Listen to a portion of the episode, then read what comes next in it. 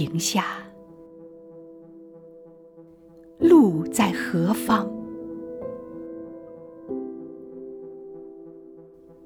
二零二零年，家家户户在隔离中，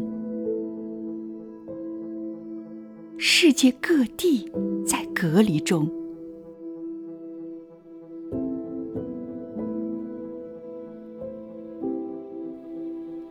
在美国年初，从川普总统发布的新闻中。可以看到疫情发展变化之快，而针对亚裔的暴力事件开始抬头。January twenty second, twenty twenty. We have it totally under control. It is one person coming in from China. It's going to be just fine. 二零二零年一月二十二号，川普总统说。仅仅是从中国来的一个人携带病毒，我们完全控制住了疫情，一切都会没什么事儿的。February 2nd, 2020. We pretty much shut it down coming in from China. 二零二零年二月二号，川普总统说：“我们几乎关闭了所有来自中国的通道。” February 10th, 2020. I think the virus is going to be is going to be fine. Looks like by April, you know, in theory, when it gets a little warmer, it miraculously goes away. 二零二零年二月十号，川普总统说：“我认为病毒会，一切都会好起来的。 看起来到四月，理论上你知道，当天气变暖时，它会奇迹般的消失。February twenty six, twenty twenty. This is a flu. This is like a flu. It has more names than any disease in history. I can name it kung flu. 二零二零年二月二十六号，川普总统说：“这只是流感。”这就像流感一样，历史上有各种各样的名字，比任何病都多。我可以命名它为功夫流感。” May twenty fifth, twenty twenty. Great reviews on our handling of the COVID 19, sometimes referred to as the China virus. 二零二零年五月二十五号，川普总统说：“我们的应对措施受到很好的评价，就是应对新冠病毒，有时也称为中国病毒。” ABC 的 Cecilia Vega 采访川普总统时问道：“你为什么一直称新冠病毒为中国病毒？”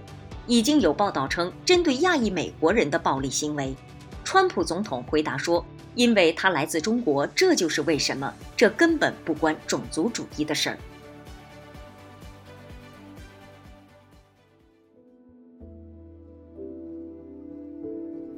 美国亚裔的生活。无疑开始蒙上了一层阴影。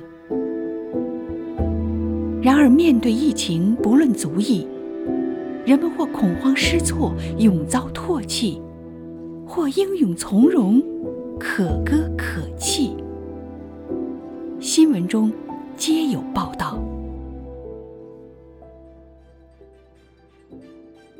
A former Biogen employee has been arrested as Beijing prosecutors accuse her of hiding coronavirus symptoms to board a flight from the US to China. The United States had its first coronavirus superspreader event during a two day conference in Boston, organized by the biotech company Biogen in February.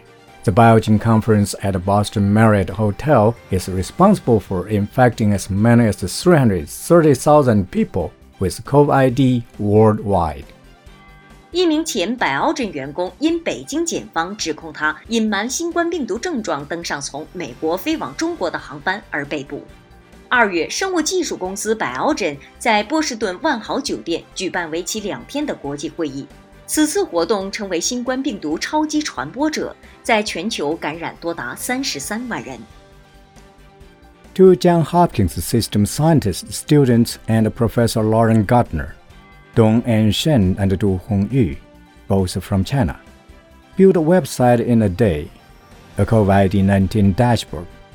And after launching it on January 22, 2020, it has become an indispensable resource for anybody following the pandemic, a centerpiece in situation rooms around the world, including the Operation Center at the U.S. Department of Health and Human Services, and a regular feature on television newscasts. 约翰霍普金斯大学系统科学系 Lauren Gardner 教授的两位来自中国的学生董恩生和杜红茹，在一天之内建立了一个网站，就如同新冠病毒动向仪，于二零二零年一月二十二号推出，成为疫情之后所有人不可缺少的信息来源，是世界各地疫情情况汇总的核心，包括美国卫生与公共服务部的运营中心，以及电视新闻广播的日常播报环节。A million N95 masks are coming from China on board the New England Patriots plan. The Massachusetts governor struck a deal for supplies but needed a way to transport them. The result was a tense saga and a shipment on the NFL team's Boeing 767. 一百万个 N95 口罩来自中国，登上新英格兰爱国者队的飞机。马赛诸塞州州长从中国购买一批医疗物资，但在航运封闭下需要运输到美国。结果扣人心弦的传奇故事是，这批物资终于搭上了这个 NFL 球队的波音767飞机。CNN News Chinese Americans on the forefront of advocating wearing masks in public. Like many Americans across the country, Wenqiong Xue has been fantastically making face masks for two weeks, using ripped bedsheets and a sewing machines that she dusted off from a closet in her Boston area house. Xue and other members of a local WeChat group sold more than 1,300 masks within a week, delivering them to several local hospitals. 美国 CNN 新闻网报道，华裔美国人走在公共场合佩戴口罩措施的前沿，和全国许多美国人一样，波士顿地区的薛文琼使用床单和缝纫机，已经制作口罩两周了。薛文琼和当地的一个微信群的其他成员，在一周内缝制了一千三百多个口罩，并将它们送到当地的几家医院。